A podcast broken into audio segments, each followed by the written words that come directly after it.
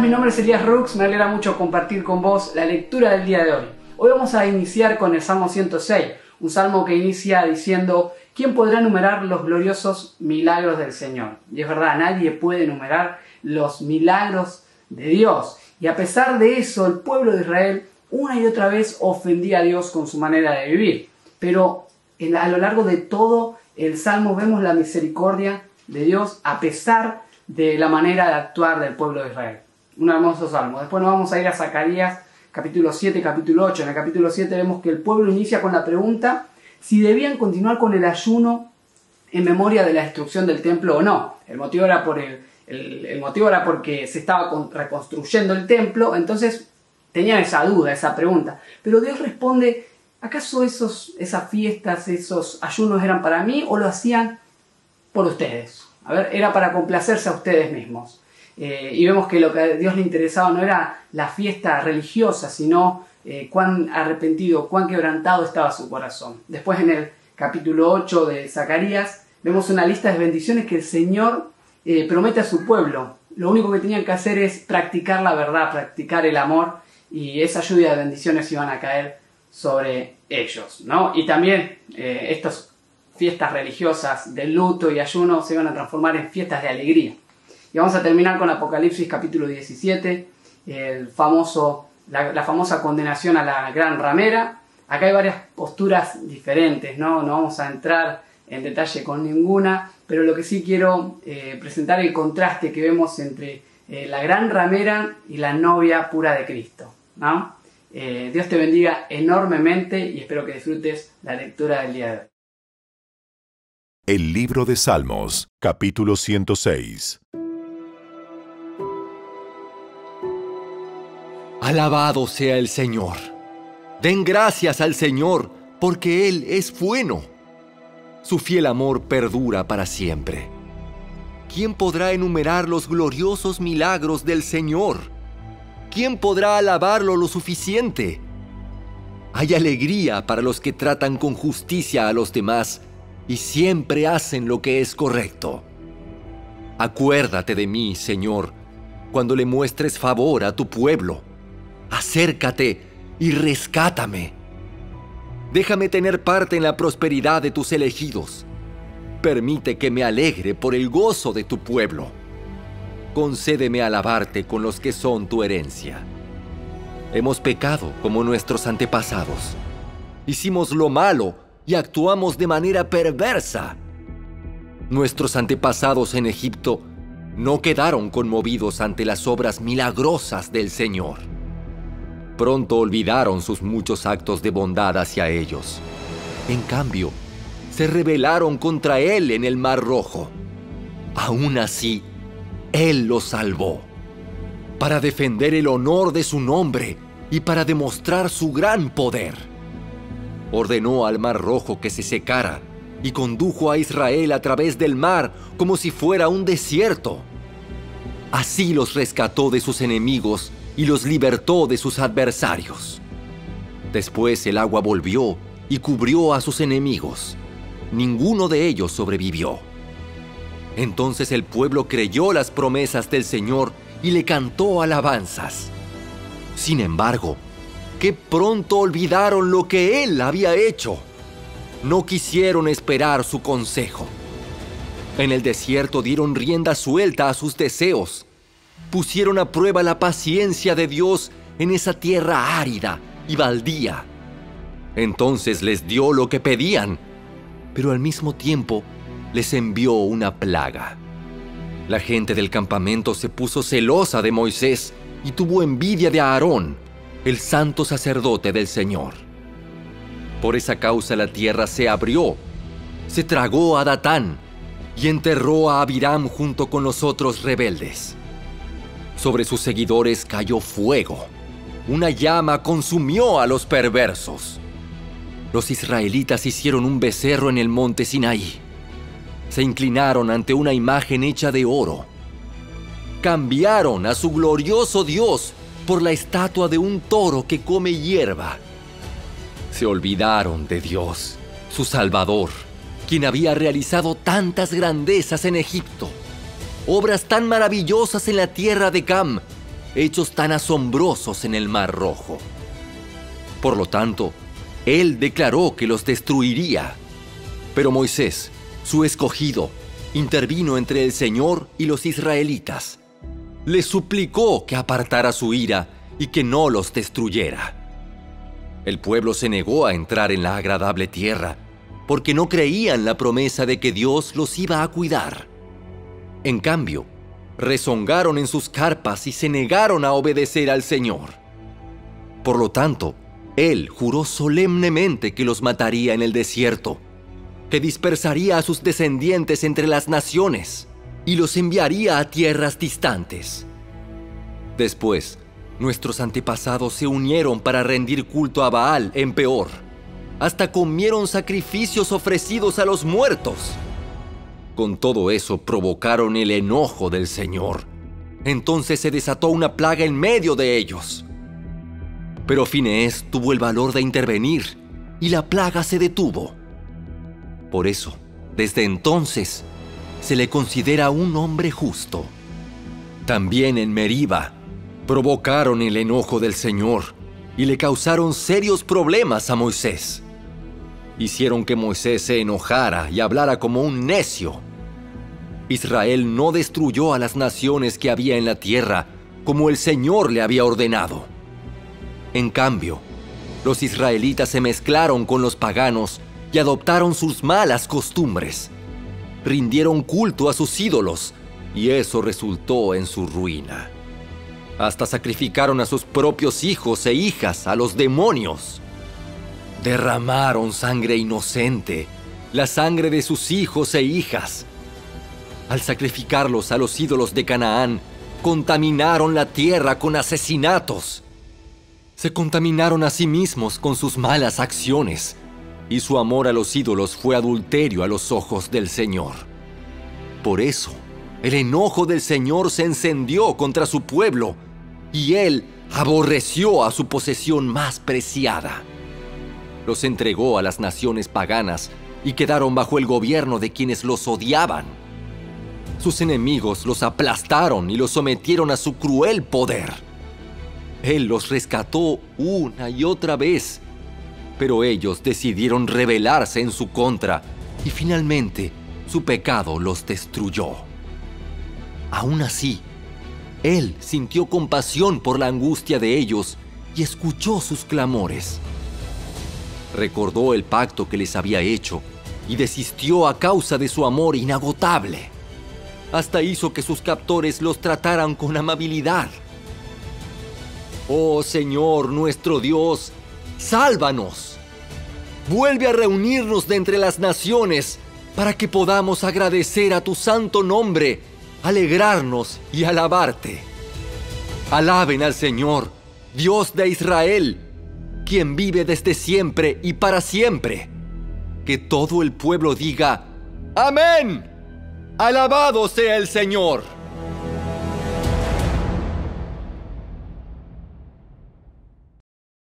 El libro de Zacarías, capítulo 7. El 7 de diciembre del cuarto año del reinado del rey Darío, el Señor le dio otro mensaje a Zacarías el pueblo de Betel había enviado a Sarecer y a Rehem Melech junto con sus asistentes para buscar el favor del Señor. Les encargaron hacer la siguiente pregunta a los profetas y a los sacerdotes del templo del Señor de los ejércitos celestiales. ¿Debemos continuar de luto y ayuno cada verano en el aniversario de la destrucción del templo, como lo hemos estado haciendo durante muchos años? En respuesta, el Señor de los ejércitos celestiales me envió este mensaje. Diles a tu pueblo y a tus sacerdotes, durante estos 70 años de destierro, cuando ayunaban y se vestían de luto en el verano y a comienzos del otoño, ¿hacían los ayunos realmente para mí? Incluso ahora, cuando comen y beben en sus festivales santos, ¿No lo hacen para complacerse a sí mismos? ¿No es este el mismo mensaje del Señor que los profetas proclamaron en años anteriores, cuando Jerusalén y los pueblos de Judá estaban llenos de gente y el Negev y las colinas de Judá estaban bien poblados? Luego, Zacarías recibió este mensaje del Señor. El Señor de los ejércitos celestiales dice, juzguen con imparcialidad y muestren compasión y bondad el uno por el otro. No opriman a las viudas, ni a los huérfanos, ni a los extranjeros, ni a los pobres. Tampoco tramen el mal unos contra otros. Sus antepasados se negaron a escuchar este mensaje. Volvieron la espalda tercamente y se taparon los oídos para no oír endurecieron su corazón como la piedra para no oír las instrucciones ni los mensajes que el Señor de los ejércitos celestiales les había enviado por su espíritu por medio de los antiguos profetas. Por eso el Señor de los ejércitos celestiales se enojó tanto con ellos, así como ellos se negaron a escuchar cuando los llamé. Tampoco yo los escuché cuando clamaron a mí, dice el Señor de los ejércitos celestiales como con un torbellino.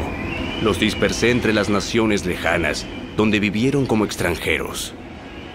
La tierra quedó tan desolada que nadie pasaba por allí. Convirtieron su hermosa tierra en un desierto. El libro de Zacarías, capítulo 8. Entonces el Señor de los ejércitos celestiales me dio otro mensaje el Señor de los ejércitos celestiales dice, Mi amor por el monte Sión es intenso y ferviente. Me consume la pasión por Jerusalén. Ahora dice el Señor, regresaré al monte Sión y viviré en Jerusalén.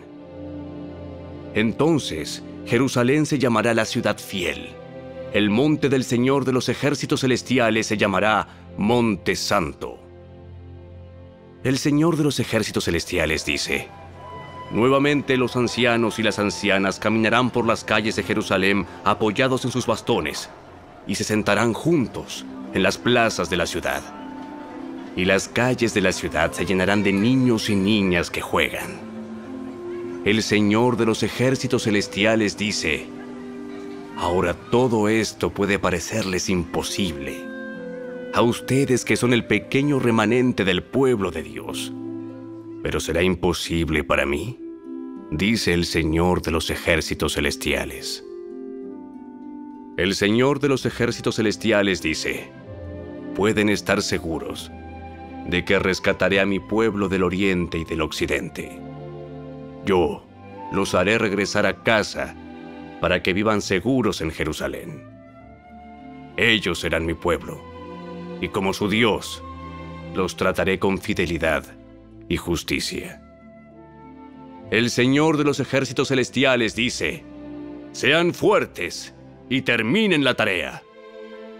Desde que echaron los cimientos del templo del Señor de los ejércitos celestiales, ustedes han oído lo que los profetas han estado diciendo acerca de terminar el edificio.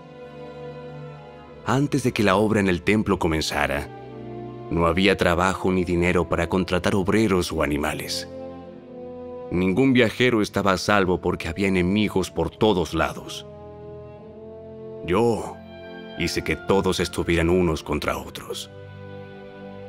Pero ahora no trataré al remanente de mi pueblo como lo hice antes, dice el Señor de los ejércitos celestiales. Pues estoy plantando semillas de paz y prosperidad entre ustedes las vides estarán cargadas de fruta, la tierra producirá sus cosechas, y los cielos soltarán el rocío. Una vez más yo haré que el remanente de Judá y de Israel herede estas bendiciones. Entre las demás naciones, Judá e Israel se convirtieron en símbolos de una nación maldita. Pues ya no lo serán más.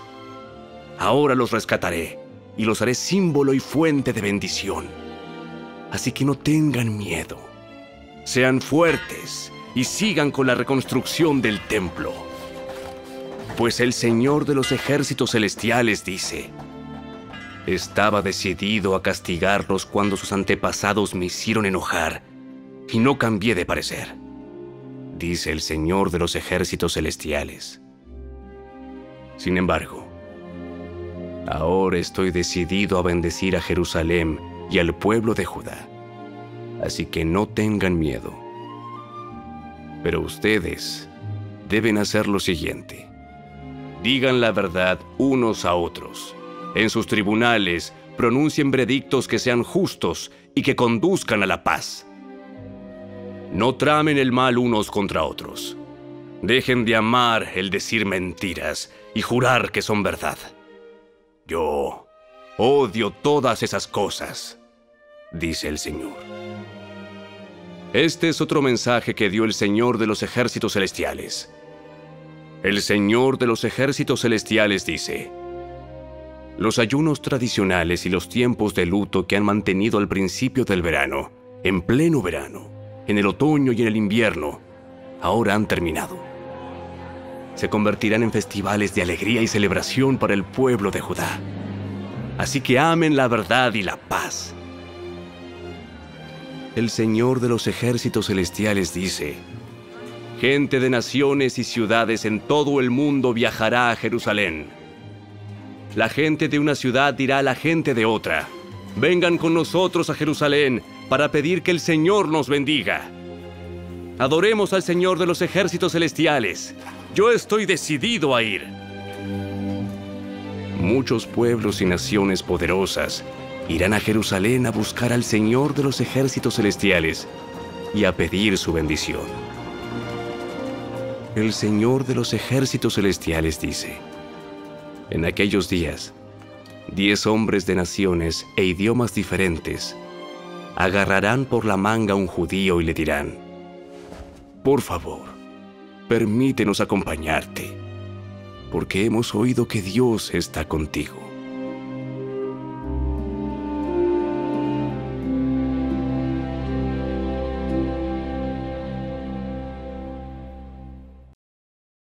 El Apocalipsis, capítulo 17.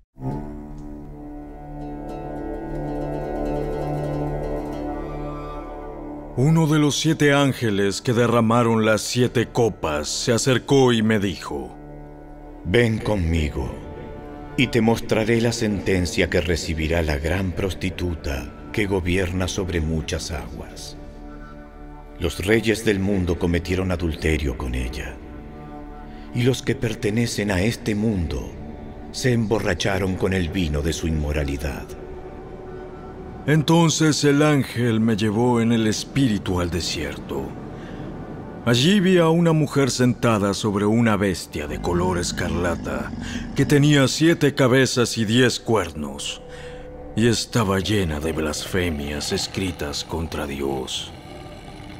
La mujer estaba vestida de púrpura y escarlata y llevaba puestas hermosas joyas de oro, piedras preciosas y perlas. En la mano tenía una copa de oro llena de obscenidades y de las inmundicias de su inmoralidad. Tenía escrito en la frente un nombre misterioso. Babilonia la Grande, madre de todas las prostitutas y obscenidades del mundo. Pude ver que ella estaba borracha, borracha de la sangre del pueblo santo de Dios, es decir, los que testificaron de Jesús. Me quedé mirándola totalmente asombrado. Y el ángel me preguntó, ¿Por qué te asombras tanto? Te explicaré el misterio de esta mujer y de la bestia con siete cabezas y diez cuernos sobre la que ella está sentada. La bestia que viste antes vivía pero ya no. Sin embargo, pronto subirá del abismo sin fondo e irá a la destrucción eterna. Los que pertenecen a este mundo, cuyos nombres no fueron escritos en el libro de la vida antes de la creación del mundo, se asombrarán al ver la reaparición de esta bestia que había muerto. Aquí se requiere una mente con entendimiento. Las siete cabezas de la bestia representan las siete colinas donde la mujer gobierna. También representan siete reyes. Cinco reyes ya han caído. El sexto reina actualmente. Y el séptimo todavía no ha llegado, pero su reino será breve. La bestia escarlata que existía pero que ya no existe es el octavo rey. Este rey es como los otros siete, y él también va rumbo a la destrucción. Los diez cuernos de la bestia son diez reyes que todavía no han subido al poder, pero estos serán designados como reyes por un breve momento para reinar junto con la bestia. Los diez estarán de acuerdo en entregarle a la bestia el poder y la autoridad que tienen. Irán juntos a la guerra contra el Cordero, pero el Cordero los derrotará, porque Él es el Señor de todos los señores y el Rey de todos los reyes. Y los que Él ha llamado y elegido y le son fieles, estarán con Él. Luego el ángel me dijo, Las aguas donde la prostituta gobierna representan grandes multitudes de cada nación y lengua. Tanto la bestia escarlata como sus diez cuernos odian a la prostituta. La desnudarán, comerán su carne y quemarán con fuego lo que quede de ella.